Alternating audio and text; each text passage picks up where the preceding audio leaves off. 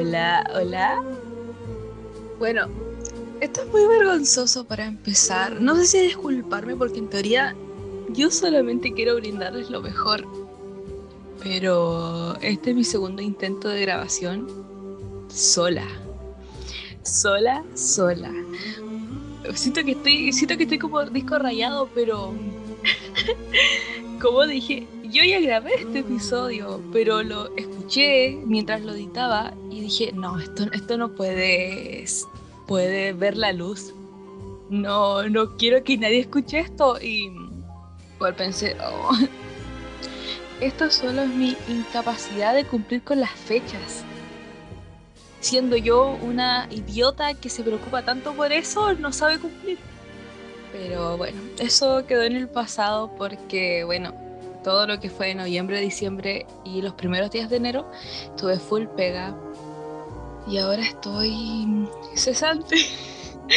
Pero me siento bien, me siento bien porque necesitaba descansar y admiro profundamente a las personas que trabajan en verano. Los trabajos de verano dan buen dinero, pero ¿a cambio de qué? ¿Cuál es el costo? Cagarse de calor estoy muy feliz de estar cesante, la verdad. Y, bueno, siento que ahora por fin puedo hacer esto bien. De verdad, no tienen ni idea de lo que fue grabar el anterior, que no existe. Ese episodio eliminado de, de casi dos horas, de casi dos horas, como con 32, 33 grados en mi habitación, a pesar de que yo tenía ventilador, todo bien. Yo dije, esto va a funcionar, chicos no funcionó. y bueno, voy a empezar de nuevo esto. Eh, me siento confiada, me siento bien. Y siento que tengo todo el tiempo del mundo para hablar, pero obviamente no quiero pasarme, no, no quiero faltarles el respeto. Y aparte siento que ya estoy haciendo esto tarde. 16 de enero estoy grabando esto y yo me comprometí en hacer esto, ya ni recuerdo, ni siquiera tengo memoria. Pero empecemos. Sí, empecemos. Ah, antes, eh, quiero recordarles que Katajino estará conmigo. Sí, va a ser una gran ausencia, pero yo sé que la chica está bien. Les mando saludos desde el sur de Chile. Trabajando, estoy viviendo el sueño esa buena. Hace dos días me habló de que conoció a Ashton Kutcher. Y es como, weón, conoció a un famoso. Mm, ustedes pueden tener sus opiniones sobre Ashton Kutcher, pero mm, ya, a mí no me gusta como actor, pero ya, para empezar, conocí a un famoso en su trabajo, ¿entienden? Ah, y creo que ayer conoció a la hija de Roald Dahl, que el, el escritor de Charlie la fábrica de chocolate, el fantástico señor zorro. No, él lo hizo sobre este El Durazno Mágico, ya, ni me acuerdo. Bueno, un escritor.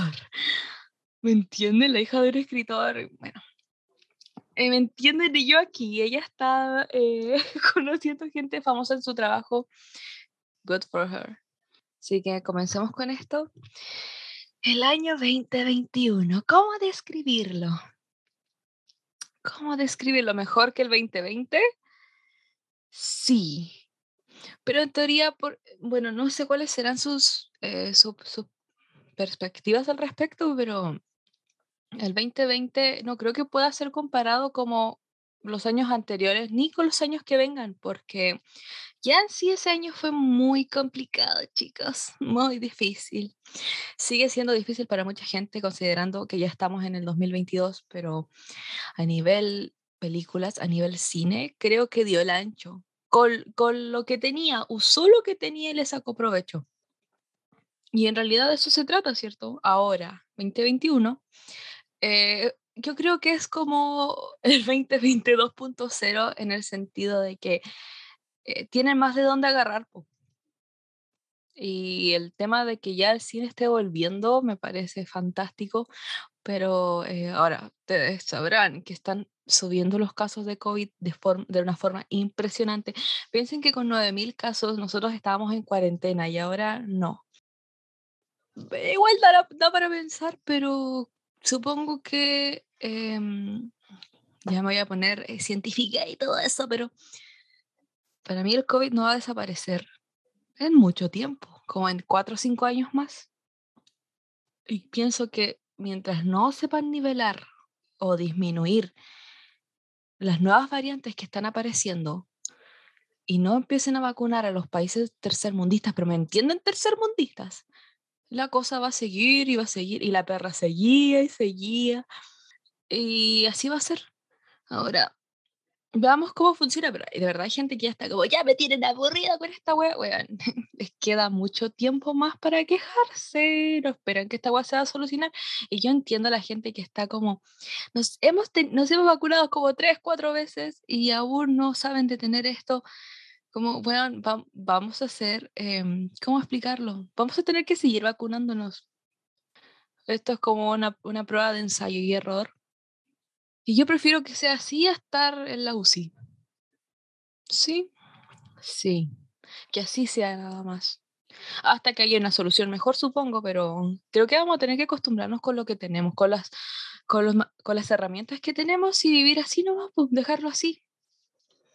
Pero ok. Comencemos. Comencemos, chicos.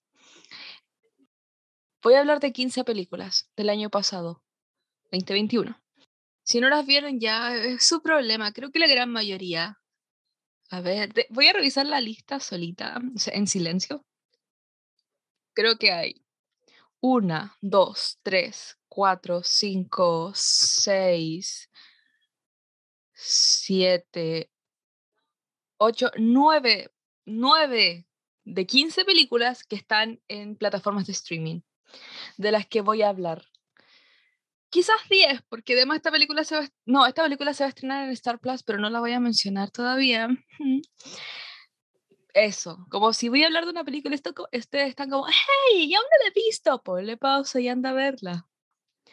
O si eres masoquista como yo, puedes escuchar el episodio igual y después te vas a ver las películas. ¿Comencemos entonces? Bien. Ulala.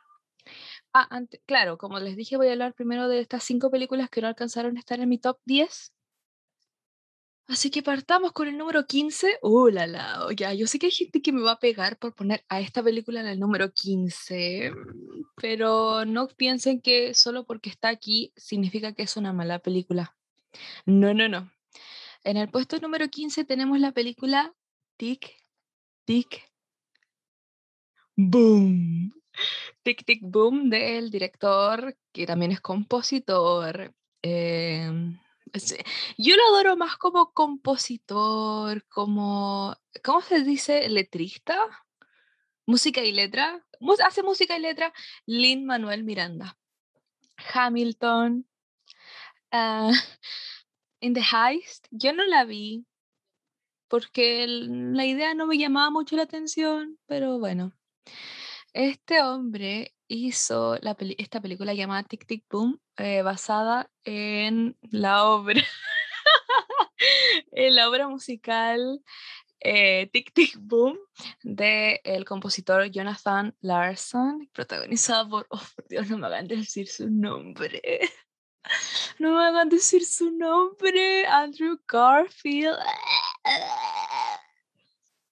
A quien yo honestamente espero gane mejor actor en los Oscars. Em, Dios. Ah, ya bien. No me voy a, no voy a perder el hilo de esta conversación porque Andrew Garfield. Bueno, esta película está disponible en Netflix. Ya está basada en este musical que él hizo eh, antes de ser, digamos, famoso por Rent. Básicamente por Rent, porque yo solamente de él conozco Rent. Y esta canción eh, Seasons of Love, que si a alguno no le suena, eh, en la serie The Office, toda la oficina se la canta Michael, Michael en su penúltimo episodio al aire. Ay, Dios mío. Bien, esa canción me fascina, pero ya, el punto es que esa canción es de su musical Rent, que, con la cual tuvo eh, éxito en la crítica, éxito mundial, me atrevería a decir pero antes él hizo muchos musicales y de hecho este, creo que de eso se trata eh, Tic Tic Boom, sobre su vida antes del estrellato, digamos, y su, sus ansias por alcanzarla, por ser alguien antes de los 30 y uff, oh my god, se sabe que una está luchando con esos pensamientos, por lo cual igual me sentí súper identificada con la película. Y siento que Andrew Garfield lleva la película así como Joaquin Phoenix agarra, eh, es dueño de Joker, eh, Andrew Garfield es dueño de Tic Tic Boom, porque siento que si no hubiese sido él y hubiese sido, voy a inventar, Law, hubiese sido Law el protagonista de esta película, yo estaba como, ok, ok, nada, es una película nada más que hoy. Es muy... Eh, ¿cómo se dice? Es como una feel good movie. Igual tiene sus momentos súper tristes. La música, la música, no voy a decir que todos los temas me encantaron, pero tiene súper buenos temas, muy buenos temas. Yo pensé que todo esto lo había escrito Lil Manuel Miranda y de repente caché, no, pues esta es, la, es una obra de Jonathan Larson. Eh, de hecho, hasta busqué videos de él eh, eh, cantando uno de estos temas y es como, wow, no, como muy escondida, muy escondida de mi radar. Pero de todas maneras es una peli que, bueno, creo que ya, creo que ya todos la vieron, pero si no la has visto, anda a verla. No, vas a perder tu tiempo. Es, me hubiese gustado ver esta película en el cine, porque Andrew Garfield, pero no, de verdad. Honestamente espero que gane eh, mejor actor en los Oscars, pero tiene una gran, un gran contrincante, creo yo, que yo creo que eh, la cosa se resume entre estos dos, y ese es Will Smith. The French Prince está nominado por eh, la película King Richard, que está disponible en HBO Max, que yo la vi, eh, y es, es buena, claro, pero... Em, ¿No les pasa que cuando ven biopics los biopics son las películas biográficas, biográficas eh, y sientes que ya me sé la fórmula, y como que tú piensas, ya me sé la fórmula, yo sé que va a pasar esto, el protagonista está abajo, obviamente va a subir, porque todas estas son como películas de superación, de alcanzar el estrellato, bla, bla, bla. Y no me malinterpreten, la actuación de Will Smith es buena. Pero de cualquier forma, si lo piensan, eh, Tic Tic Boom es claro una obra musical, pero también es habla, es una biopic, es eso es lo que me gusta de Tic Tic Boom porque siento que toda esa fórmula que una ya va cachando como que la la balancea muy bien con las canciones. ¿Cómo explicarlo? Cuando tú sabes que tienes que interpretar a una persona famosa, casi siempre hay dos formas de hacerlo. La primera forma es viéndote exactamente igual, quizás copiando como sus, sus movimientos, la forma en la que él se desenvolvía con la gente, que un, una vez en las películas dice, oh, que seco el actor o que seca la actriz, pero también hay otra forma que es haciendo un personaje como relatable, como que conecte contigo, que tú sientas lo que él siente. O sea, pienso que eso también se ve en la forma más común de ver las películas, pero siento que Andrew Garfield hizo eso. Te hace conectarte con sus emociones. O sea, yo pienso que es eso lo que a mí me hace quererlo más y por eso me encantaría que ganase mejor actor y también por el hecho de que yo también ya yo tengo 24 para los que se estaban preguntando mi edad y el tema es que Jonathan en la película está sufriéndola mucho porque va a cumplir 30 y el chico no, eh, según él, no ha hecho nada con su vida. Ha luchado, ha luchado, ha luchado para ser notado, pero nada. Y yo igual siento que me veo muy identificada con eso y, ¿saben? No creo que sea solamente con los veinteañeros. Pienso que eso es como un tema de ser tomado en cuenta, que no creo que eso sea algo que eh, sea definido por una edad. Creo que es eso, eso es lo que me hace que conecte demasiado con su personaje y como dije, él toma la, película de la mochila y la lleva y él es muy eh, magnético con, con la audiencia y lo hace quererlo demasiado. por eso, ahora, ¿por qué la puse en el lugar 15 y no en mi top 10?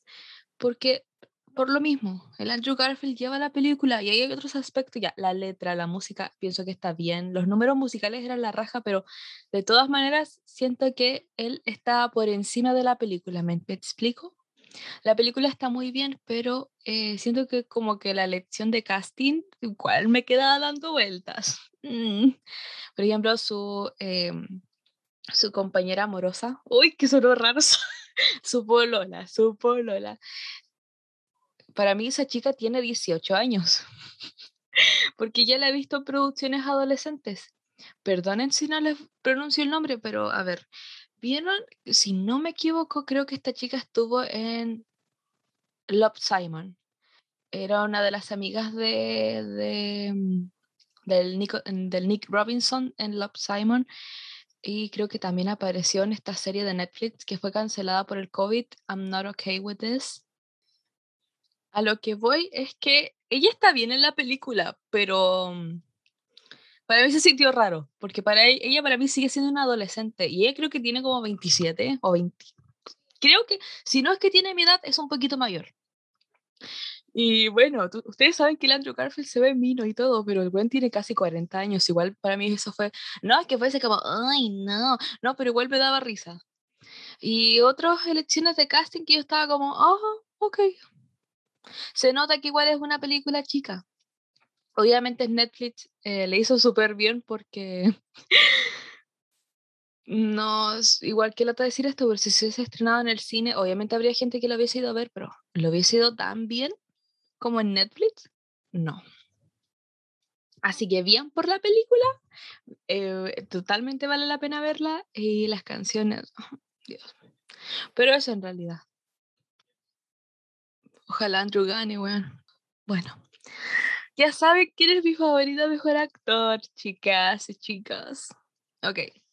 En el puesto número 14, sí, es una, también es una opinión controversial, pero no, no tan con, no, es más controversial que haber puesto a Tic Tic Boom en el lugar número 15. Porque en el lugar número 14 tengo a o Maligno del director James Wan. Ah, Dios mío, no tienen idea de el amor-odio que tiene esta película. Esta película está disponible en HBO Max. Si quieren ir a verla. Porque siento que totalmente merece la pena ser vista. Eh, ¿Por qué digo esto?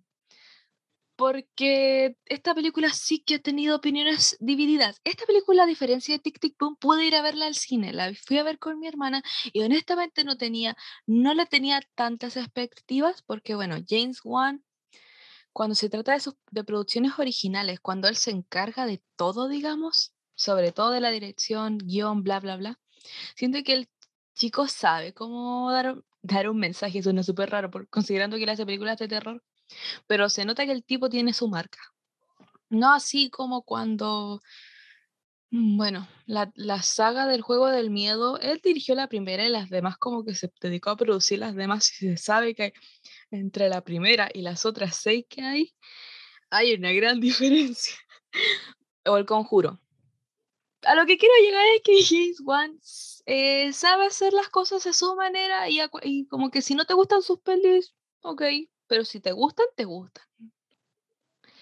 Y el maligno siento que el weón dijo, ¿saben qué? Voy a hacer algo diferente.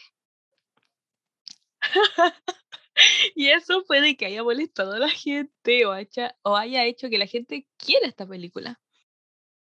La película, cuando la fui a ver al cine, fue, fue muy balanceada lo que a ti te dan ganas de, de reírte con las situaciones, porque de verdad las situaciones parecen sacadas de la Rosa de Guadalupe balanceadas con escenas de acción súper buenas, como que la película te atrapa, eh, no te hace aburrirte. Yo no, yo no me aburrí en ningún momento, en ningún momento, porque mi, mi lema es, si ya estamos aquí, ve más allá.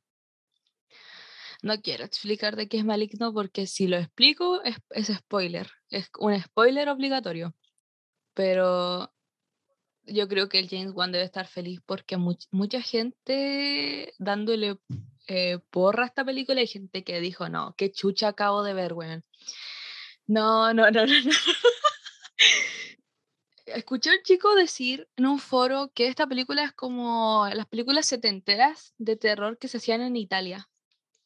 Cuando, cuando dicen eso yo pienso al tiro en Suspiria, que se sabe que Suspiria es una película de terror de culto, pero si tú vas ahora, está en Amazon Prime Suspiria, las dos versiones. la del 70 y algo y la del 2018. Eh, si decides ir a verla, yo este año se le, le mostré Suspiria a mi hermana y ambas quedamos como, wow, debe haber sido fantástico haberla visto en el tiempo que salió porque ahora es como colores neón, colores neón, una chica que no actúa tan bien. Eh, actores que no son actores, son más bien bailarines que les dijeron que tenían que actuar. Puro trabajo del director, brillante, pero no sé si eso sea algo malo, porque se sabe que las películas tienen que ir evolucionando y se sabe que hay películas que son que en su tiempo fueron muy buenas películas y es natural que tú, no sé, un, tú vayas, la mires y digas, es la película mala, weón. No creo que a la, digamos, generación actual haya que culparla por opinar así, porque, ah, como dije, las pelis han ido evolucionando, para mejor, uno quiere esperar. Y, y también uno tiene que tener como el, ¿cómo decirlo? Tiene que pensar que son un producto antiguo, pero no por ser un producto antiguo tiene que ser malo. ¿Cachai? Es como... es una pieza antigua y esta pieza antigua ayudó a moldear otras obras. Eh, pero volviendo al tema, bueno, ahí ustedes saben, hay gente que de verdad alaba mucho Suspiria. Yo pienso que sí es una buena película, pero eh, no voy a decir que me encantó cuando la vi. Eso voy a decir. Y volviendo a Maligno, claro, se siente como Suspiria. Pero siento que en esta oportunidad, y por ser James Wan, usó otros factores que eh, te ayudan a estar totalmente con la película. Y hay gente que va a decir, puta, la película mala por la chucha. Pero está bien, está bien, es, es su... No creo que la película diga, no, es que si a ti no te gusta esta película, tú eres eh, palisca, no, no puedes opinar, no, como es para un tipo de audiencia que si la toma, la toma, si no la, la, la deja, la tira a la basura y es totalmente de acuerdo. Yo no voy a juzgar a la gente que ve la saga de Rápido y Furioso, que para mí no sirve de nada esa saga, pero tampoco voy a decir, es que tú no sabes nada, mm, que tú no sabes nada, vi pura película, reggaetón, reggaetón, reggaetón, beat diesel. No, no, porque en realidad no es mi problema, porque si eres feliz viéndolas, ok. Yo soy feliz viendo esta película. Eh, la protagonista, muchos dicen que una falla de la película es que la protagonista actúa súper mal y yo no podría estar más en desacuerdo. Muchos dicen de que eh, hay un momento en donde tú de verdad estás viendo más una película de acción que una película de terror. Y eso estoy de acuerdo, pero pienso que esa es la maravilla de esta película que se sumerge en casi todos los géneros. Y mm, vivo por eso, vivo para que me sorprendan. Y como dije, esta, con esta película no tenía tantas expectativas, pero ya. Me encantó. me encantó, no tienen ni idea, me gustó. Pero claro, no voy a negar que tiene como unas tres fallas, no fallas así como de, mm, la luz no estuvo muy bien encendida en esta escena, no, como fallas como en el argumento, que no voy a decir ahora, no las voy a mencionar, porque siento que hay películas donde yo puedo ahondarme, pero no creo que Malik no sea el caso. Deja que Malik no te sorprenda, si la viste y no te gustó, ok, pero no digan que esto no es algo diferente, es completamente diferente. Así que Maligno HBO Max está disponible. Prosigamos. En el puesto número 13 tenemos a Spider-Man No Way Home del director John Watts, que John Watts me podría valer cuatro hectáreas de pico, pero ¿Para qué fuera Spider-Man? Esta película al menos. ¿Debería decir spoilers? Estamos a 16 de enero. Yo vi esta película el 20 de diciembre. Siento que ya puedo hablar de la película con spoilers aparte. Esta película creo que se estrenó el 14-15 de diciembre. La fui a ver cinco días después, digamos, por ahí. Y ya me había pitido como tres spoilers en TikTok. Dos spoilers suaves y uno como casi fuerte que, puta la weá, weón. ¿Cómo la gente no es capaz de cerrar la boca? Pero como yo dije, ya llevo casi un mes de verla y no he soltado nada de información. Y si lo he hecho, ha sido sin querer, aunque no lo creo, la verdad. Pero voy a tratar de no soltar tantos spoilers. Esta película es puro fanservice, es puro fanservice, pero lo mejor de todo es que nunca nos quiso engañar siendo otra cosa. Uno iba, obviamente, con la intuición de que a lo mejor nos podía meter el pico en el ojo, pero no fue así. Agradezco tanto que hayan dicho, ¿saben qué? Hagamos esta weá, despidámonos a lo grande. Porque puta que la pasáis bien viéndola. Debo recalcar que esta saga de Spider-Man me ha valido nada, salvo por esta película, obviamente. Porque siendo una historia de origen, no, esta, esta saga terminó siendo, claro, una historia de origen de Spider-Man, pero una vez que tomaron esta decisión, como que no estaban yendo a ningún lado, si lo piensan, como la película, la primera película es como, ay, no me pescan, yo quiero estar a los Vengadores y no me pescan porque soy un niño. Y en la el Far From, From Home es como, la verdad es que yo no quiero tener Spider-Man, quiero carretear con mis amigos. Totalmente válido. y la tercera es como, ¿sabéis qué? Yo soy Spider-Man, ya. Que sea lo que tenga que pasar. Y saben lo que pasó.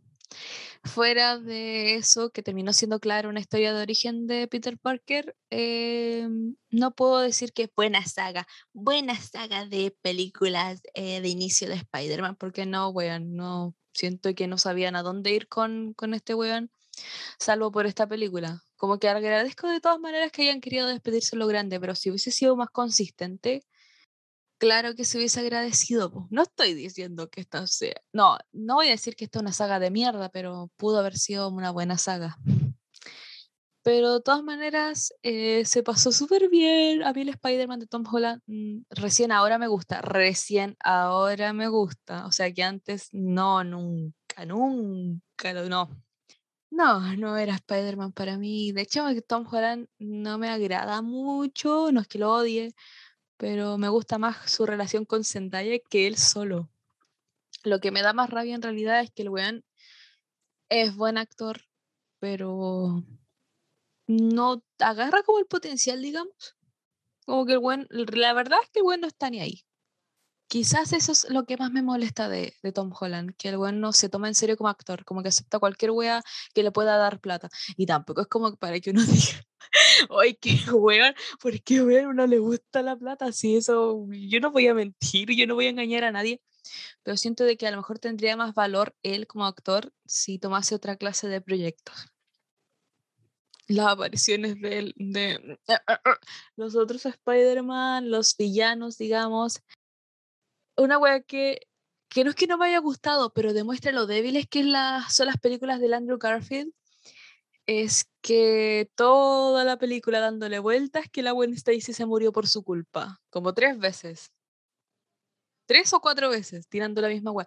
Y al final una, uno cacha que obviamente eso es lo más chocante de, de sus dos películas, pero a la larga te demuestra que no hay nada más de dónde ahondar porque aparecieron los otros villanos. El Jamie Foxx apareció como Jamie Foxx porque se sabe que su personaje no se veía así y mm, yo cacho que el weón dijo, ya acepto volver, pero bajo mis términos, porque yo no voy a ponerme esos lentes por botella de nuevo. Eh, y eso igual te demuestra que la saga igual es débil. Sí, que si hay, un, si hay alguna forma en que lo puedan redimir, porque para mí está redimido, pero si hay alguna forma en que puedan redimir sus películas, creo que deberían hacerlo. O a lo mejor dejarlo morir ahí nomás y no sé, Puede ser, pero pienso que igual podrían arreglar esa, porque hay varios rumores de que quieran hacer una The Amazing Spider-Man 3 y pienso que igual podrían hacerlo. Siento que el weón se merece un final feliz. Pero bueno, con o sin esa película, el weón me, me gusta. me encanta. Y, y Tobey Maguire, eh, es como el padre. Es como un Obi-Wan, o sea, un Obi-Wan. Es un Obi-Wan, weón. Sí, sí, sí. pucha que son buenas las películas de... Me da tanta risa de que ahora recién estén como redimiendo Spider-Man 3, que tampoco digamos que es una película tan buena, pero puta la wea, si tú miráis las otras películas del Tom Holland, Far From Home, en comparación a Spider-Man 3, puta que tiene mérito Spider-Man 3, weón. Lo único malo de esta película es que si tú tienes que ir a las otras sagas de Spider-Man para hacer que esta película mejore, es porque tu saga no funcionó, pues weón. Pero obviamente, como dije, el fanservice lo ayudó caleta. Eso es todo. Eso es Spider-Man Far From Home. Va, eso es Spider-Man No Way Home. A lo mejor lo dije mal desde el principio. Así que ahora pasamos al puesto 12 con una película totalmente diferente. Que eh, lo único que comparten en común es que ambas les fue bien en la taquilla. Y esta película es Dune. Dune de Denis Villeneuve que ahora está en HBO Max, pero por supuesto que la fui a ver al cine. Al principio debo confesar que esta película estaba en mi top 10 porque en aspectos técnicos no hay ni una wea mala que decir. En lo que es cinematografía, eh, set, el, en donde se grabó, el, puta, la wea, todo. Pero siento que en lo que más decae, en el guion. Pero Aquí está lo que, digamos, es mi excusa al decir eso. Yo no vi la Dune de David Lynch, ni menos leí el libro porque no me alcanzan las horas en el día para leer eh, Dune, por más que yo quisiera. Entiendo que está siendo fiel al libro. Sí, en realidad eso nunca lo voy a poner en duda porque como dije yo no leí el libro, pero asumo que eso no es punto a discutir no sé, pongámoslo de esta manera. No voy a decir que Dune inventó la rueda, pero siento que Dune es responsable de inventar la rueda. ¿Por qué? Porque Dune es, ya, era es un libro, es un libro. Y piensen que antes de, no sé, ser adaptada al cine, muchas personas llegaron y leyeron el libro y dijeron, vaya, que hay mucha información que puedo sacar para mi película. Eh, miren Star Wars por la chucha. Como que George Lucas se apoderó de todo Dune. O sea, no voy a decir que todo Dune porque no, pero pucha que agarrar hartas ideas de, eh, de, de Dune para Star Wars. Y eso igual en el fondo te mata un poquito la experiencia. Yo de hecho, mientras estaba viendo la película recordada Game of Thrones, si tuviese que comparar Dune con Game of Thrones, la, compararía con la mitad de la primera temporada de Game of Thrones. Como eso, me están dando mucha introducción. Igual entiendo que den harta introducción porque se nota al tiro que como que el universo está muy, digamos, intensificado. Si uno no puede decir que no pasó nada en Dune pasaron detalles. Al pueblo del Timothy Chalamet se le murió el papá, tuvo que escapar con la mamá, los iban a matar, se le murió su amigo el Jason Momoa, bla, bla, bla, donde chucha quedó el abuelo, bla, bla, bla. Ese abuelo mío, güey. Josh Brolin, te amo. Puta, sueño con Zendaya y la Zendaya apareció al final, bla, bla, bla. Javier Bardem, Rebecca Ferguson, el, el gusano culiao, bla, bla, bla. Está bien, pasaron cosas pero citando a un crítico que yo respeto mucho, Dune es un completo sin palta.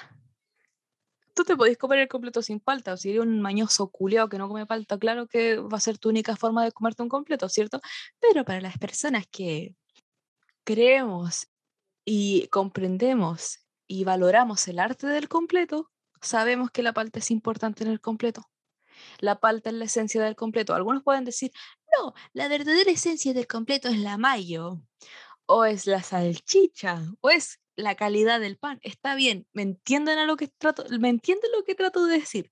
Dune le faltó esencia, bueno, le faltó esa cosa que a mí me hiciese preocuparme realmente por los protagonistas, porque yo no salí diciendo, mi personaje favorito, siento que todos hacen el trabajo bien, pero se siente tan mecánico en, en algunos momentos que realmente no me importa si viven o mueren. No así que sabía hacer Game of Thrones, que era crearte un personaje y cuando el personaje moría, aunque no fuese tan importante, a ti te dolía a ti te dolía que él muriese o ella muriese. Entonces en Dune, eso faltó nomás, po.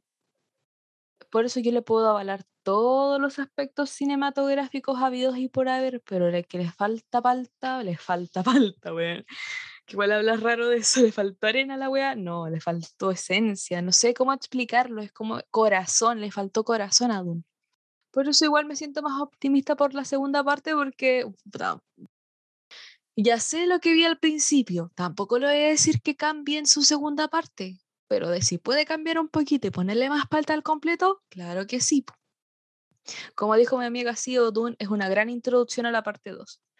Ahora, siento que algo que hizo bien Dune fue elegir el casting por la chucha sabían que no iba a ser una historia fácil, bueno, hicieron súper bien a, poner al Timothy de protagonista, porque sabían que quienes iban a ver Dune, las fanáticas del Timothy, las fanáticas de la Zendaya, que ahí, bueno, ahí no sé saber discrepar, porque apareció como menos de 10 minutos la pobre cabra. Los que les gusta el Jenson Momoa, los que les gusta el Delis Villeneuve. oh, eh, eh, van a ir a ver la película, sí, porque sí, pero estamos hablando de las personas que no eran parte del target de Dune. Y elegir a estos dos hueones es la hueá más rentable que pueden hacer, porque hay gente que va a ir a verlas porque ellos aparecen, no porque la historia realmente les importe. Así que bravo. Pero el punto es, ¿vale la pena mirarla? Yo creo que sí, sí, por supuesto. Oh, Dios mío, me estoy alargando mucho, pero ¿saben qué pico? En el puesto número 11, eh, de hecho, me debatí sobre poner a esta película en el número 10, pero no, o sea, lo pensé y puesto número 11 nomás. En el puesto número 11 tenemos la película The Eyes of Tammy Faye o Los Ojos de Tammy Faye del director Michael Showalter. Creo que es así se pronuncia su, su apellido. Los ojos de Tammy Faye está protagonizada por Jessica Chastain y Andrew Garfield. Oh, eh, de todas las que mencioné aquí, esta película no está tan conocida y puta que debería tener más reconocimiento porque me encantó esta película. Eh, es una biopic. Para los que no saben quién es Tammy Faye, pero, ¿saben qué? Voy a buscar el nombre del personaje de Andrew Garfield porque es el esposo de Tammy Faye. Eh, Tammy Faye y Jim Baker, sí, así se llama, Jim Baker. Eh, les explico brevemente quién fue Jim Baker y Tammy Faye. Estos weones fueron dos televangelistas. Qué raro igual. Eh, tenían un programa eh, religioso evangélico en la tele súper religioso estos weones, muy religiosos. Esa clase de religiosos como que Ned Flanders, como que diría, no, yo no puedo llegar ahí, yo no puedo llegar hasta donde ustedes están, weón, como la escalera es demasiado grande, weón. Y podría decir que es una biografía de la Tammy Faye, pero también mencionan detalles de la vida de Jim Baker, aunque como más en segundo plano. Pero Tammy Faye fue una chica que amaba a Jesús, amaba a Dios, muy religiosa, una chica muy religiosa, muy religiosa. Si ustedes deciden ver esta película, de verdad yo creo que van a haber momentos donde ustedes van a querer recagarse de la risa, porque para eso da el nivel de, de, de, de, weones o slash personas religiosas que eran estos personajes. Y era una, era una mujer religiosa, conoció a Jim Baker en la universidad y ambos muy evangélicos, muy evangélicos. Su meta era esparcir la palabra de Dios por Estados Unidos hasta que fueron descubiertos, descubiertos perdón, por un productor de televisión que les dio la oportunidad de hacer su programa de televisión. No, voy a mentir, creo que el programa se llamaba El, el Show de eh, Tammy y Jim. Pero el punto es que, ¿por qué digo que esta película es buena? Porque siguiendo este marco, la Tammy Faye era una persona es como el prototipo de la persona religiosa que a ti te encantaría que todos los religiosos fuesen. Tammy Faye le gustaba arreglarse, le gustaba tener ropa bonita. Ella nunca juzgaba a la gente, ¿me explico? El punto es que la Tammy siempre fue una buena persona, a pesar de todas las weas que pasaron. Cuando su esposo fue acusado de fraude, ella no dejó de apoyarlo, pero obviamente no era huevona, ¿cachai? También estaba chata. Pero la Tabi Faye por la chucha, weón, le hicieron tanto daño. La lastimaron mucho, la pobrecita. Es una película biográfica. No quiero contar todo, pero creo que quedó claro. La Faye merecía mucho más, güey. Demás la van a estrenar en Star Plus en algún momento. Quizás la estrenen en febrero, porque esta película es de. Eh, puta, todavía voy a seguir diciendo Fox, pero una película de Fox, así que va a estar de más en Star Plus en febrero o marzo.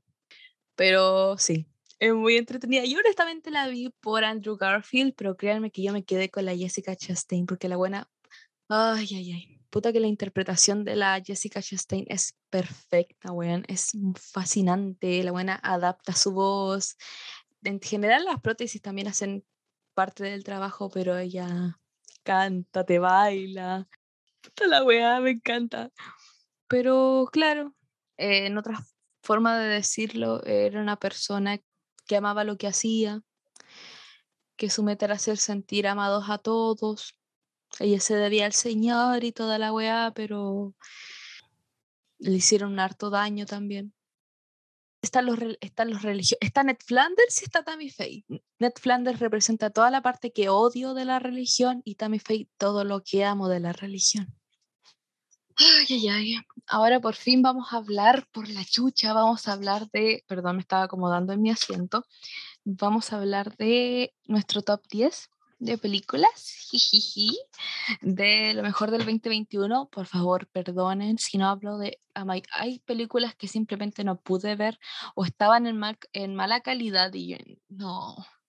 Por ejemplo, una película que no pude ver fue The Green Knight, El Caballero Verde, Friends The French Dispatch, que es la crónica francesa, creo que le pusieron en español. Eh, ¿Qué otras películas no pude ver? Come On, Come On, The Walking Phoenix. Oh, habían hartas, había muchas, honestamente, que no pude, o, o no las pillé, o las vi con mala calidad. Así que se van a disculpar, chiquillos, se van a perdonar, pero obviamente esta lista va a cambiar. Ahora esta es mi lista definitiva, pero se sabe que estas listas cambian. Así que, perdón, yo sé, puede que haya gente que quede insatisfecha con esta lista, pero es mi lista, chicos. He visto listas mejores, pero esta es mi lista. Así que comenzamos con el puesto número 10. Esta película, estamos 16, se estrena en tres días más en em, Star Plus. Lo más probable es que cuando suba este episodio ya esté arriba, no importa. Esta película es El último duelo. El último duelo, The Last Duel, eh, dirigida por Ridley Scott, protagonizada por Jodie Comer, que algunos la conocerán por, por, ser, por la serie My Mad Fat Diary, por Killing Eve, y porque en este año apareció la película eh, Free Guy, pero la buena es seca, la buena es realmente seca. Y también protagonizada por Matt Damon y Adam Driver. No, esta película no es biográfica, es una película histórica. Eh, está dividida en tres partes debido a que su trama principal es, bueno, algo se llama el último duelo, es el duelo entre los personajes de Mac Damon, el esposo de Jodie Comer, y Adam Driver, debido a que Jodie Comer acusó a Adam Driver de haberla violado. Perdón que use los nombres de los actores, pero no me acuerdo de los nombres. Pero claro, de eso es una batalla por el honor de Jodie Comer. Y mm, como dije, la película está dividida en tres partes, que es la verdad según Matt Damon, la verdad según eh, Alan Driver y la verdad según Jodie Comer. Y la verdad es que yo no le tenía tantas expectativas, igual como el malito, no le tenía tantas expectativas por el tema de eh, si se iba a volver repetitiva para mí resultó que no. Las actuaciones están perfectas. Lo que a mí me da más lata con esta película no es lata en realidad, porque la película yo no le encuentro cosas tan malas. Eh, la película dura como más de dos horas, pero no se sienten las dos horas. Pucha, es como una historia que tú podrías ir a buscar en Google de spoilarte la historia, porque es como del siglo, del siglo XIV, parece o del, ya voy a poner siglo XIV porque no recuerdo, pero em, se supone que este fue el último duelo que se hizo eh, a muerte en la historia. Muchas personas piensan que esta película llegó tarde, que esta película, si se hubiese estrenado el 2014-2015, se hubiese llevado todos los premios. A mí realmente, o sea, yo encuentro que tienen la razón en ese aspecto. No porque una película haya llegado tarde a un movimiento, entre comillas, significa que sea menos válida. Pero claro, sí, la verdad es que es cierto, esta película en mi ciudad habrá estado dos semanas en cartelera, si no es que una. Una, ya, una semana en cartelera. Eh, se perdió en el aire. Esta película honestamente se perdió en el aire, se perdió en la audiencia y la verdad es que lejos de decir cualquier cosa, está muy bien hecha. Eh, los personajes, eh, al ser tres versiones de un mismo hecho, por supuesto que hay cambios en las actuaciones porque son perspectivas diferentes, son tres perspectivas diferentes, pero siento que cumple muy bien con, eh, lo que es en base a, a, un hecho histórico. De verdad, todos los personajes están muy bien. Aún no entiendo por qué está Ben Affleck en esta película. Eh, revisé y Ben Affleck escribió esta película. Oh, perdón, fue guionista de esta película junto con Matt Damon, quien si no recuerdan, no sabían, estos chicos ganaron un Oscar por Mejor Guión en el 96, creo, por la película Good Will Hunting. Eh, volvieron después de más de 20 años a escribir eh, esta película junto con otra chica. Sí. Y la verdad es que, como dije, una pena porque esta película se, se perdió. Y qué bueno que se estrene en Star Plus. Pero, pucha, hay mucha gente que está eh, alabando House of Gucci y no está alabando esta película ambas películas están dirigidas por Ridley Scott, pero como que se nota en el fondo que el Ridley Scott hizo esta película solo para obtener las ganancias para hacer Hubs of Gucci, o la verdad es que no sé, dijo ya voy a hacer esta película para que me dejen de molestar, pero ya la verdad es que a mí me interesa Lady Gaga. pero fuera de eso es una bonita historia. No, perdón, no es una bonita historia, es una historia terrible, weón, pero siento que está muy bien hecha, sobre todo Jodie Comer a mí me da mucha lata que no esté en las nominaciones que están habiendo en el SAG, en los Golden Globes, en los festivales, porque la loca está muy bien.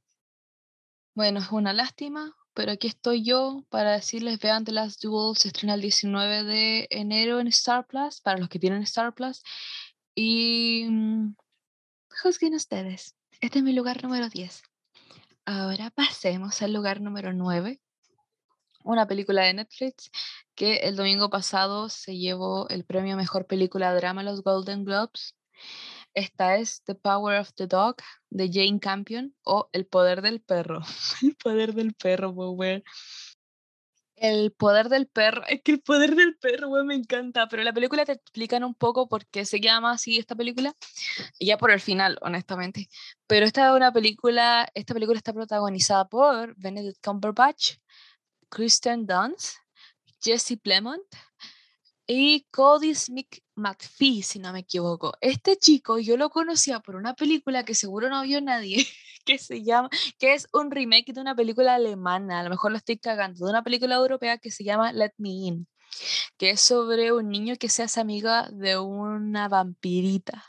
Dos niños y la vampirita como que mata personas y el niño como que mm, como que tiene que encubrirle como los asesinatos que comete y el niño, bueno, eso, yo lo conozco de esa película porque el chico no lo he visto hacer nada más, o a lo mejor yo le perdí el rastro, pero ese chico, ese chico cerró esta película. Para mí el chico se, está, o sea, todos están bien en esta película, pero él, el chico está muy bien.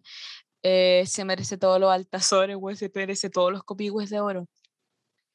Pero, ¿de qué va el poder del perro? Es sobre eh, dos hermanos, Benedict Cumberbatch y Jesse Plemont, eh, que son, no, quiero decir como vaqueros, pero obviamente es, una, es un western. Esa película es un western. Benedict Cumberbatch, un cowboy acérrimo, alcohólico, no se baña, Mm, se parece como ese tío que tienes que dice comentarios inapropiados cuando no está tomando once y esperan que uno él espera que uno se ría de, de esos comentarios homofóbicos, bla, bla, bla, transfóbicos, misóginos, bla, bla, bla. Y uno termina como haciendo ese silencio incómodo, si no es que terminando de retar al viejo sin que tu mamá o tu papá te diga, ya, ya, córtala. Si así es el tío, weón, es de otra generación. Eso fue Benedict Cumberbatch. Por otro lado está Jesse Plemons, que es todo lo contrario a él, es todo lo contrario. Es un chico tímido, bien educado, un caballero.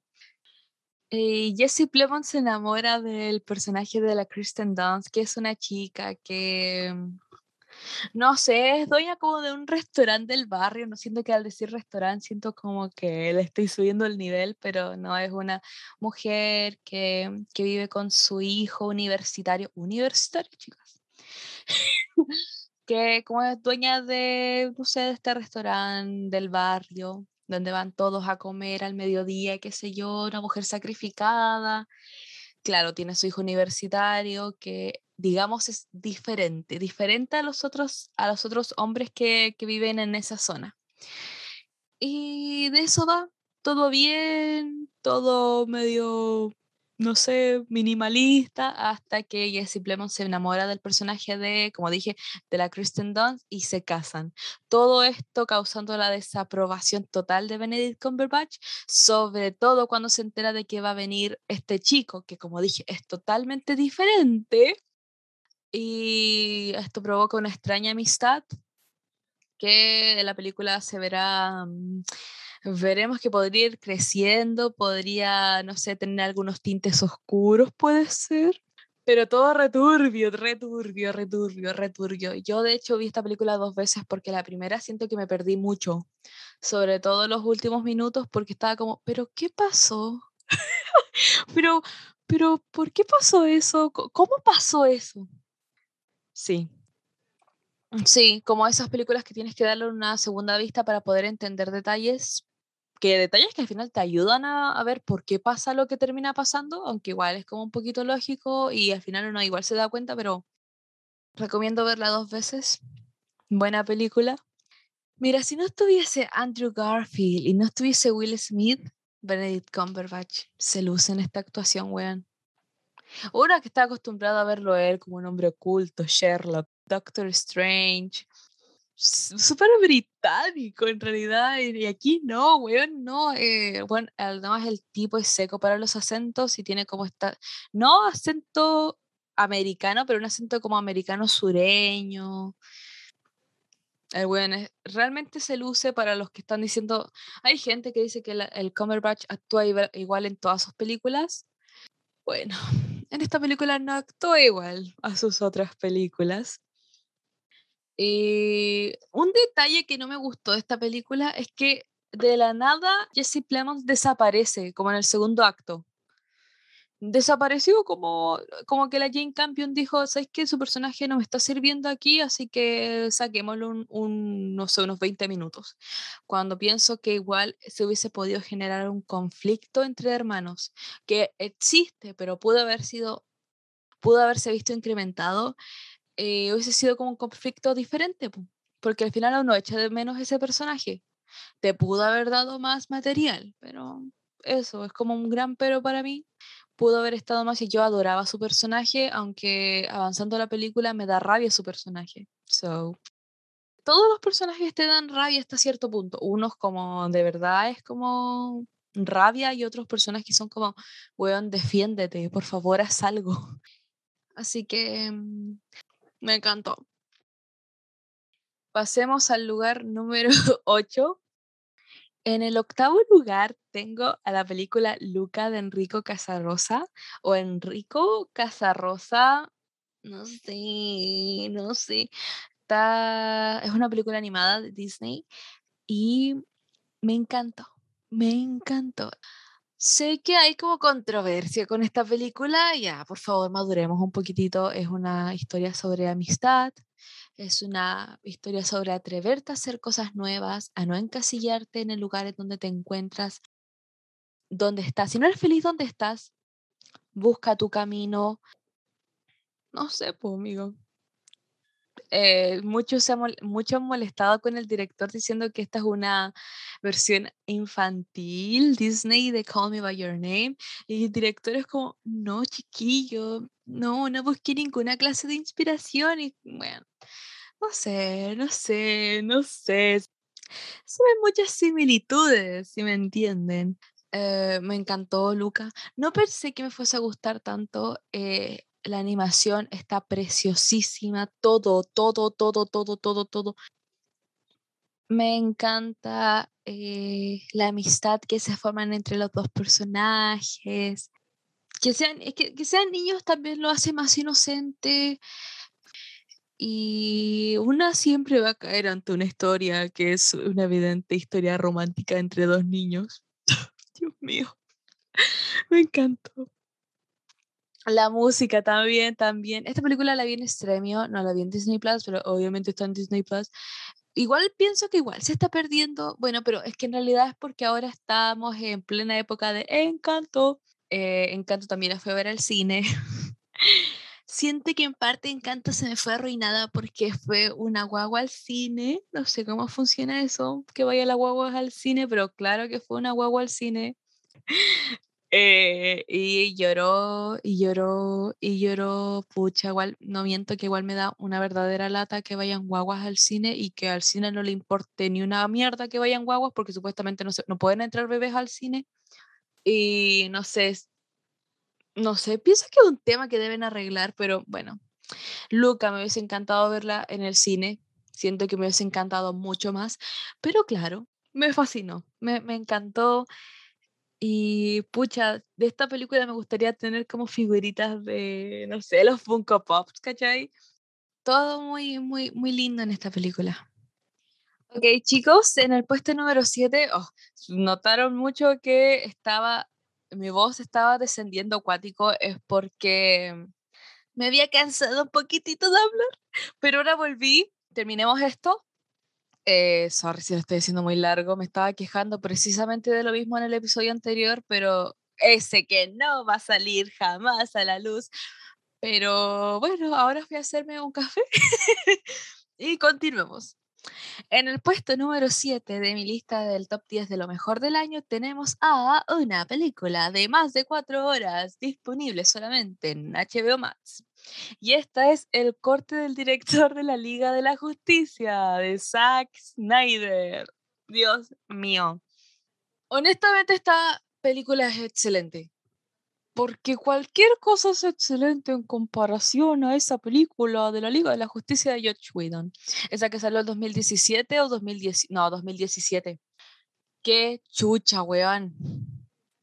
No tienen idea de cómo expresar lo diferente que se siente. En parte, si ustedes saben, vieron esta película o entienden un poquito el contexto de esta película sobre que Zack Snyder se fue de esta producción porque falleció su hija y los productores de Warner dijeron, mm, traigamos al weón que hizo Los Vengadores.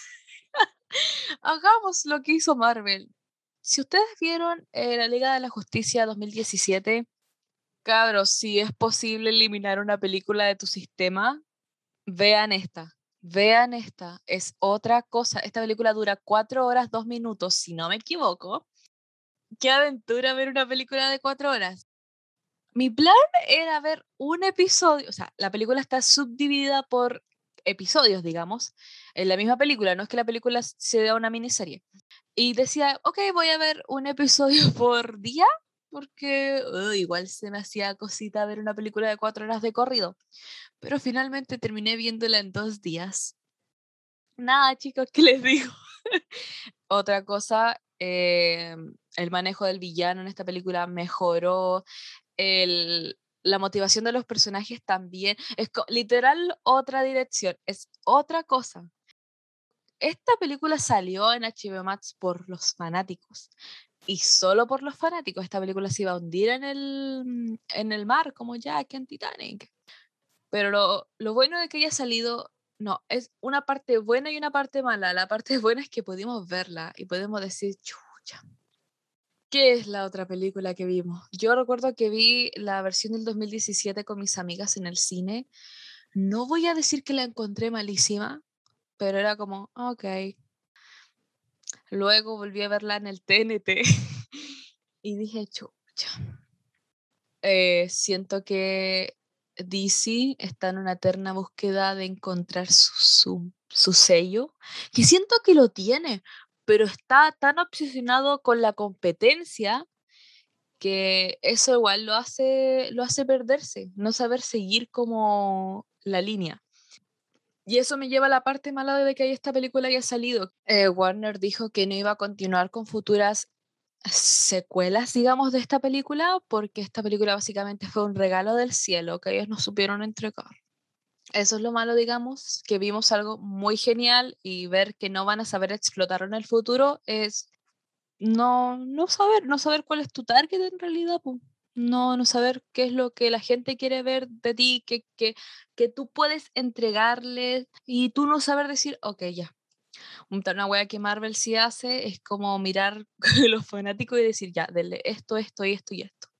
Se van a ir felices, pero DC es como, no, porque nosotros tenemos una mejor idea y esa idea no resulta ser tan buena, pues chiquillo.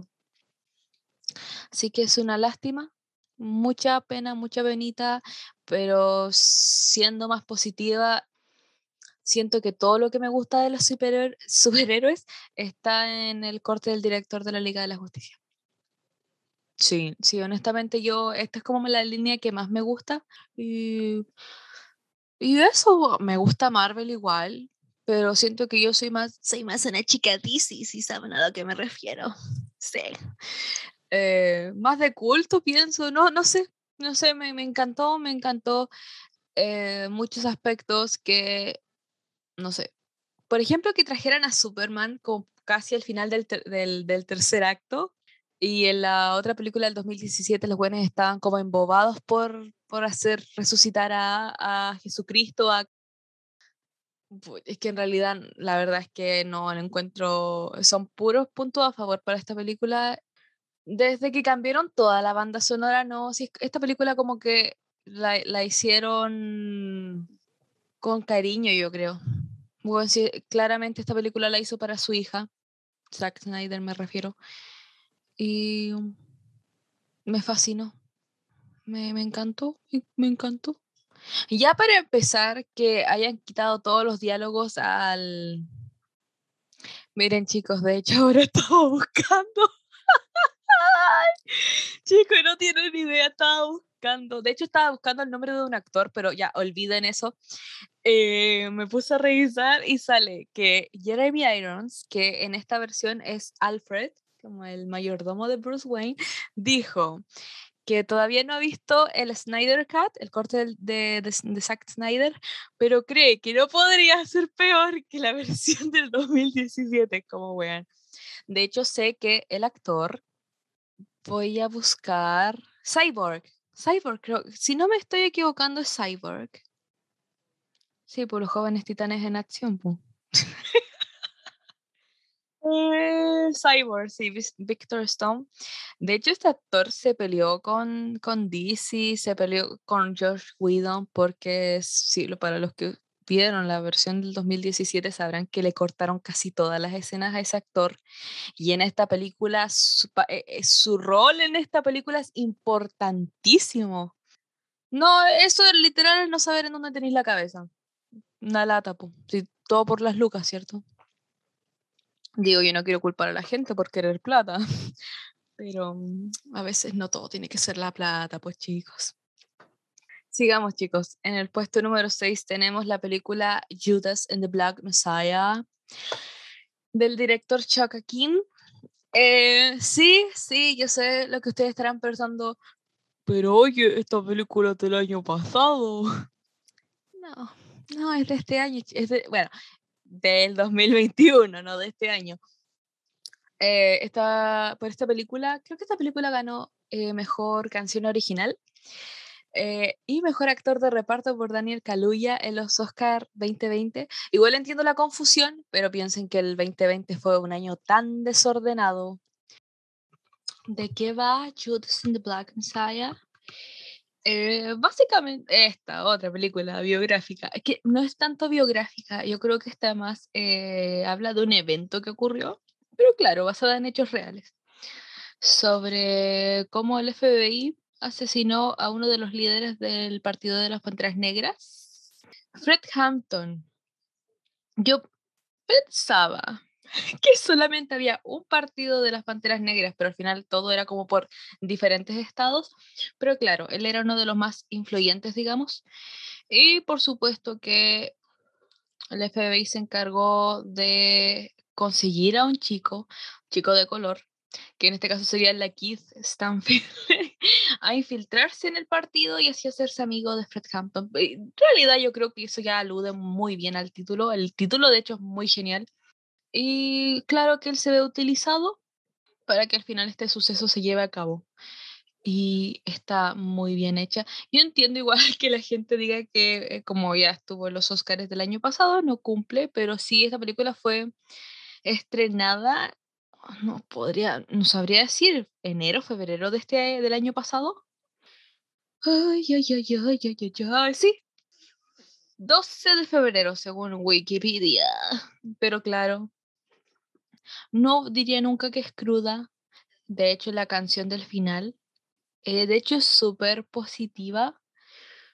Pero yo creo que es más una alegoría que tú puedes como matar líderes siendo un cobarde. Pero al final los movimientos no mueren. No mueren. Pasan cosas así que mm, son terribles, pero al final eh, eh, lo que va adentro jamás va a morir. Por eso me gusta mucho Tan HB Mats. No, no hay mucho que decir porque esta la comentamos en el episodio, mm, si no me equivoco, en los Oscar 2020 del año pasado con la Cata. Así que vayan a revisar ese episodio y sigamos. el número 5, ulala, el número 5 es un especial de comedia disponible en Netflix llamado Inside, Bob Burham Inside, así se llama. Todo hecho por él, todo por Bob Burham, dirigido, escrito, interpretado. Es un especial de comedia en donde el Bob Burham, que el chico también tiene una película eh, llamada Eighth Grade, que ahí trabaja como director. También hay, obviamente es un chico que hace stand-up, eh, apareció en esta película Promising Young Woman, que quiero hablar un poquito porque anoche la estaban dando en el HBO y yo dije, ya la voy a ver, ya la había visto. Creo que di a entender en este podcast que esa película no me había gustado, pero ahora que la vi por segunda vez puedo decir de que me gusta. pero sí, o sea, me gusta lo que quiere tratar, lo entiendo. Pero hay tantas weas en contra en la película. Siento que si la película se hubiese concentrado en ella solamente en plan de atrapar a los em, victimarios que, que fueron responsables de la muerte de su amiga, y solo en ellos, solamente en ellos, para mí hubiese tenido más sentido. Pero al final la chica tenía como una vendetta con los hombres y igual lo entiendo, igual, de hecho, tiene planos que son súper graciosos, pero Siento que si hubiese ido ella más al objetivo, hubiese sido más intensa la película, pero ya está bien. Solamente quería decir de que eh, la segunda vez que la vi me gustó un poquito más, nada más. El punto es que este, en este especial de comedia que ya todos saben, o si no vieron esta, este especial de comedia, al menos saben como extractos de las canciones, porque fueron como full tendencia en TikTok. Pero lo que me gusta de este weón es cómo este imbécil pasa de la risa a la depresión súper rápido. La gracia de este especial de comedia es que él se va a una casita y el tema es que en una cantidad de meses él tiene que, grabar su especial, escribir canciones, todo el tema. Y ese es como el curso de esta película. Dura como una hora veinticinco, me parece. Y eh, igual es como un, un doble análisis hacia el, hacia el encierro. Justo en ese tiempo estábamos todos encerrados y enfrentando como sus miedos, sus traumas, hablando de la niñez, hablando de las cosas que le gustan, las cosas que hace el día a día, cómo las enfrenta, es súper personal, con música, que igual las letras son muy graciosas, pero me gustó más, e, es que no podría decir es como un formato diferente a lo que uno ya está acostumbrado a lo que se trata el stand-up comedy, porque no es tanto stand-up comedy, es de verdad, es una película. La tengo que mirar como película y me gusta caleta. Y las canciones son súper geniales, así que bueno, digamos que hay gente que no hizo nada en la cuarentena, este weón hizo un especial de comedia. Este weón escribió como, no sé, voy a mentir, 10 canciones y yo subí 6 kilos. Cada uno sabe cómo ganar sus batallas. Em, bueno, este no creo que no lo hayan visto, pero igual podrían verlo de nuevo. En el lugar número 4 tenemos la película francesa de esta directora francesa que amo, que es la Céline Sciamma, que si muchos no la cachan por el nombre le sonará la película Retrato de una mujer en llamas. Obra maestra del 2019, jamás la olvidaré porque como lloré. Lanzó su nueva película del año pasado llamada Petit Maman. Puta, aquí me falló el francés, weón. Petite Maman. Sí, es como pequeña mamá. Así se llama. Y es tan linda. Si esta película fuese un sabor de helado, sería de vainilla con caramelo. Si esta película fuese una estación, sería otoño.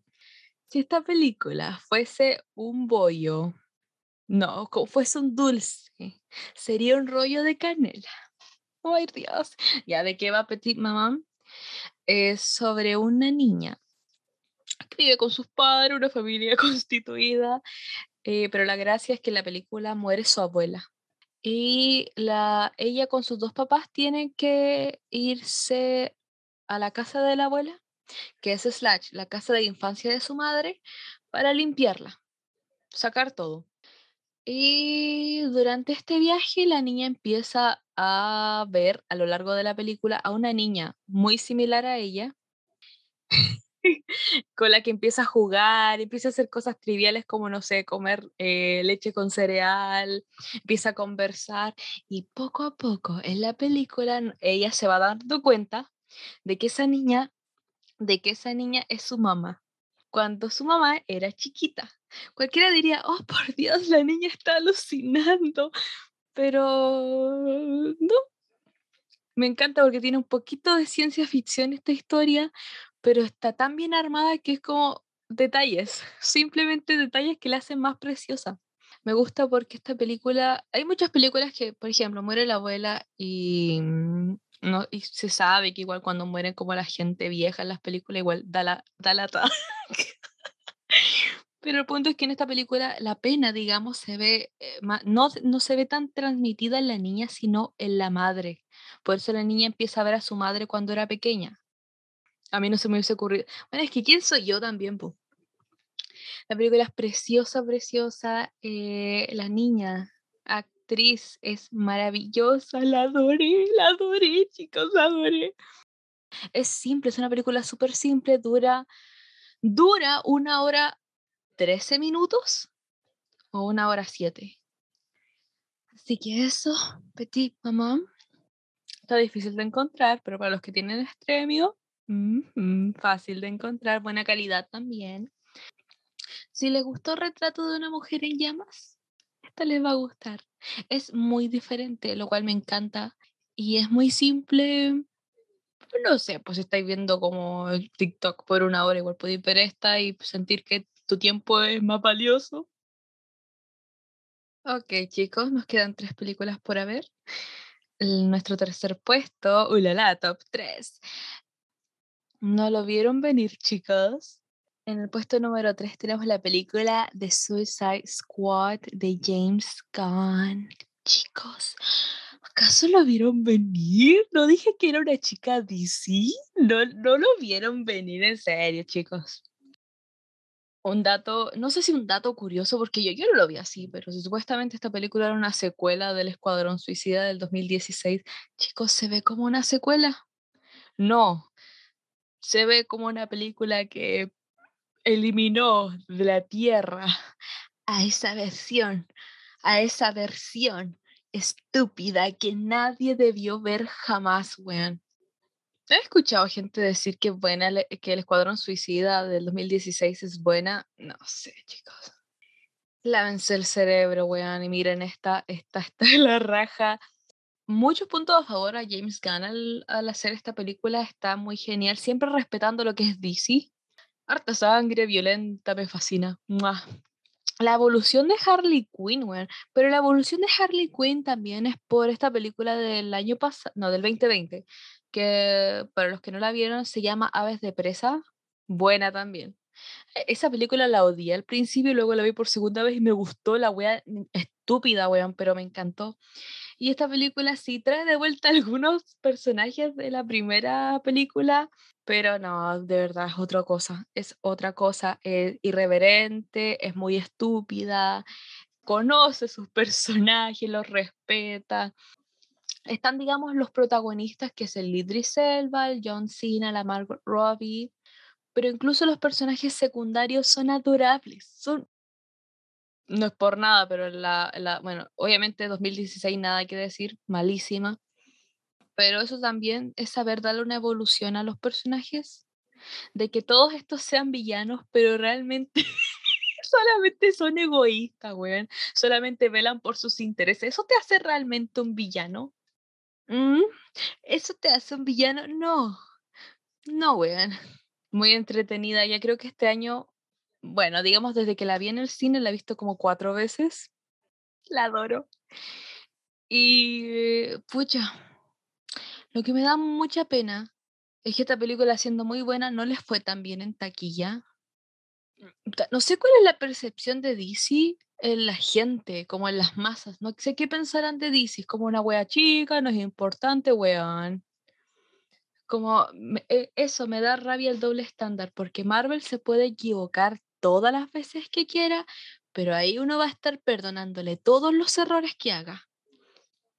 Me, me explico, por ejemplo, ya en esta Spider-Man No Way Home, creo que hay como cuatro inconsistencias, pero les aseguro, les aseguro, les aseguro, les aseguro que estos güeyes van a decir, ay no, es que esto no es un error, no fue, no nos equivocamos, lo que pasa es que vamos a estrenar como cuatro series más que lo van a explicar. Como que todo lo resuelven haciendo una serie, todo lo resuelven en la próxima película explicando por qué en esta película pasó lo que pasó en esa película, pero si DC comete un error, esa weá es imperdonable y no te la vamos a, no, no te vamos a dar una segunda oportunidad.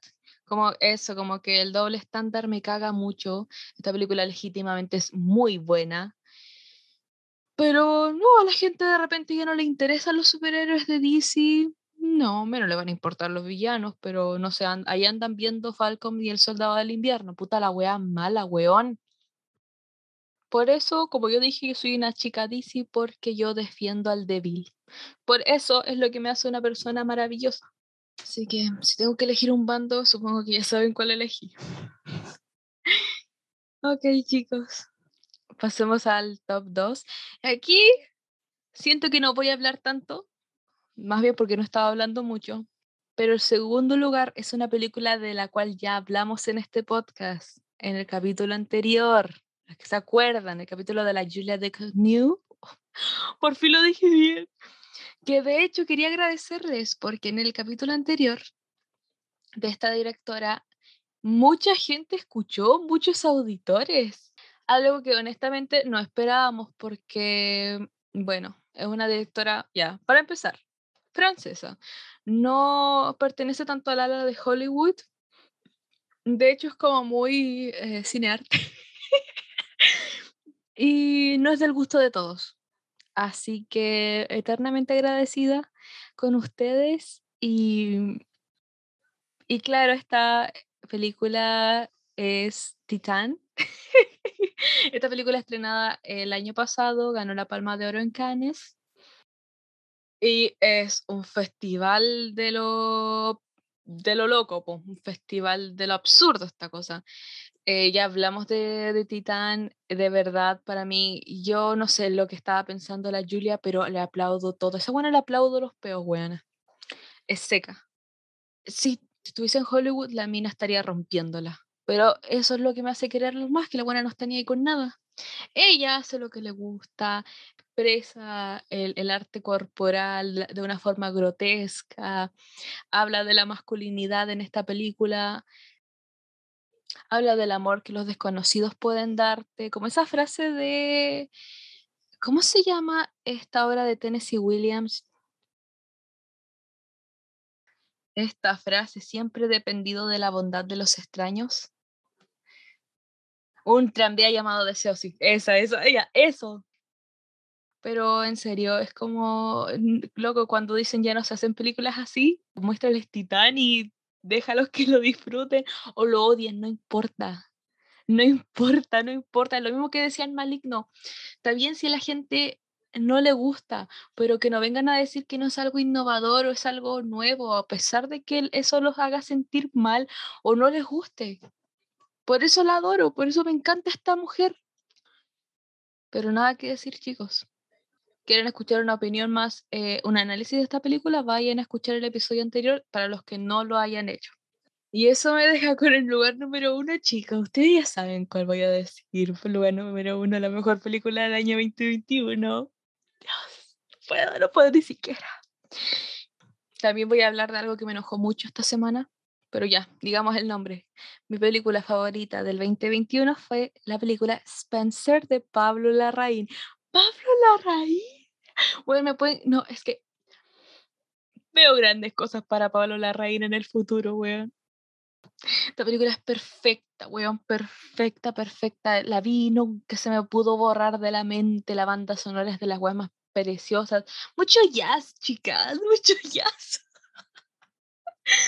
Eh, la interpretación de la Kristen Stewart, ojalá gane el Oscar, se lo juro por lo más recóndito de mi corazón que quiero que gane. Y eso me lleva a hablar de una cosa que pasó esta semana, fue que anunciaron las nominaciones al SAG, que para los que no saben, el SAG es el sindicato de actores. Pero digamos que esta es una premiación de todos los actores que estén inscritos en el SAG, que es básicamente todos los actores, casi todos. Ellos votan por sus cinco mejores, eh, no sé, actores, actrices en televisión y en cine y les dan un premio. Es como, es como cuando te dan el, premio al mejor compañero de curso, el compañero más generoso, el compañero más bonito, la chica con, las, con el cabello más hermoso. Eso, eso solo SAG. Y la gracia es que, o sea, no es la gracia, el punto es que anunciaron las nominaciones al SAG y no estaba Kristen Stewart entre las nominadas. Para empezar, bajo nivel cognitivo, chiquillos, se, se sabe. ¿Qué pasó, weón? ¿Qué pasó? Segundo, se supone, y es que esto no, está, no necesariamente tiene que ser así, pero es muy común de que el que gana el Oscar tiene que ganar casi todos los, casi todos los premios antes del Oscar. Y, para y, y, ya considerando que la Kristen Stewart no está en los SAG y no ganó el Golden, el Golden Globe, que ahí ganó la Nicole Kidman, luego nada contra la Nicole Kidman, pero ¿por qué Chucha ganó? Ahí me hubiese gustado que hubiese ganado la Jessica Chastain. Si hubiese ganado ella, yo hubiese dicho, ok, me parece bien porque la buena se lució. Eso para mí hubiese sido un muy justo, pero... Pero volviendo al tema, como sea, me encanta Spencer, me encanta eh, lo cautivadora, la buena cinematografía, bueno, esto ya lo había dicho, pero en general no puedo hallarle, quizás puede que el guion decaiga un poco como, no en el final, pero cerca del final. Porque se supone que ahí eh, Diana cambio de planes, digamos, en su cabeza, que es el, la base de toda la película, y se siente un poco lenta, se siente más como un videoclip la verdad, pero hay un videoclip que a mí sí me sirve. Y pues, Diana Diana, Lady D es Lady D. Hay mucha gente que se estaba quejando de que Spencer era como, como que representaba a Diana como un ser inferior, enfermizo. Es como, ella sí tenía problemas, como ese es el es el tema con, con las figuras eh, mundiales, que uno las sube a un pedestal y son personas igual que uno. Era una mujer que sufría, pero nunca trató de... Eh, lo bueno es que la película igual lo retrata de una forma diferente según la perspectiva de los niños, pero ella siempre quiso estar bien para sus hijos. Aunque había momentos en la película donde ella estaba mal y los hijos se daban cuenta, sobre todo el mayor. El mayor es William, ¿cierto? Pero bueno, eh, lo veo más como una historia de una mujer que quería estar con sus hijos, que quería estar bien, eh, que quería estar tranquila, quería estar sola, no quería depender de un apellido. O más que depender de un apellido, que no fuese un apellido que no fuera el de ella. Así que lo encuentro de gran valor contar la historia de Diana, un momento de la vida de Diana, de esa manera, porque puede que en The Crown, la serie, hablen de eso, pero, pero no así. No, no sé, no creo que se sienta así. Lo considero de gran valor. Supuestamente se va a estrenar en el cine la próxima semana. Ojalá, ojalá, si fuese así, la iría a ver créame que la iría a ver, pero si no, bueno, puedo volver a verla desde eh, la página eh, de películas piratas en la que la vi. No pude verla en Estremio porque estaba grabada, estaba grabada en el cine. Mis recuerdos de infancia viendo películas siempre fueron películas grabadas en el cine que mi mamá compraba en la calle. De hecho, cuando vi la película de Los Simpson, pensaba que genuinamente habían risas grabadas porque se escuchaban muchas risas de la buena estúpida. Pero eso, ese fue mi top 10. Espero que haya sido de su agrado. La verdad es que me gusta este top 10. Debería haberlo, deberíamos haber hecho esto como el año pasado, pero bueno, parte de este top 10 eh, es súper personal y, y me gusta. Me, gustan las cosas que vi. Sí, creo que el 2021 es un buen año. No sé qué nos depare. No sé qué nos depare en el futuro. Había muchas otras películas que quería ver, no pude verlas. O sea, voy a verlas igual. De hecho, ahora, después de grabar esto, voy a ir a ver eh, The Tragedy of Macbeth en Apple TV. porque lo contraté porque quería ver esa película. Y la voy a ver la voy a ver y voy a ver si me gusta, no me gusta, no sé. Pero bueno, de eso se trata, de poner a prueba mi intelecto. Sí, ese fue mi top 10. Chuta. no sé con qué voy a volver el próximo mes. Tal vez con un director. Creo que correspondía director. Eh, sí, corresponde director este mes. No sé. Tal vez hable de Robert Eggers, no sé, pues estoy intentada hablar de Robert Eggers, pero puede que hable de otra cosa totalmente diferente. Sobre las predicciones a los Oscars, sí, ese voy a hacer el próximo mes porque supuestamente lanza las nominaciones la segunda, primera, segunda semana de febrero, ya, pues, ya. Ah, no sé, quizás sea como a fines de febrero, porque tal vez quiera ver todas las películas y formar una, mm, una opinión más ah, certera, objetiva, pero creo que va a ser de eso. Así que sepan esperarme. Vamos a estar bien, chiquillos, vamos a estar bien. Así que chicos, nos vemos el próximo mes. Vamos que se puede.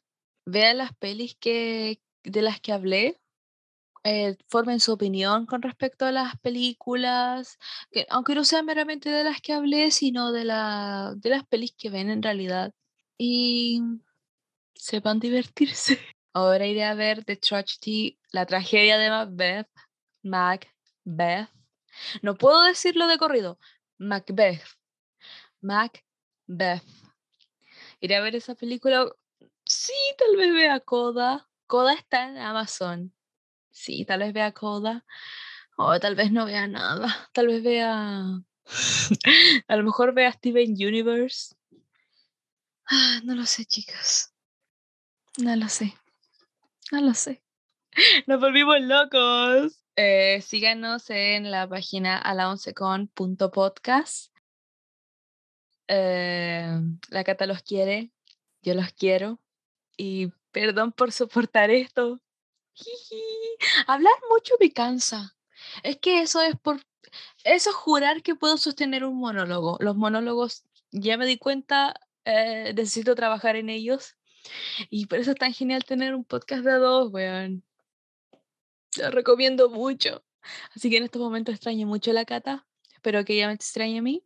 Y nos escuchamos el próximo mes Veamos qué nos depara.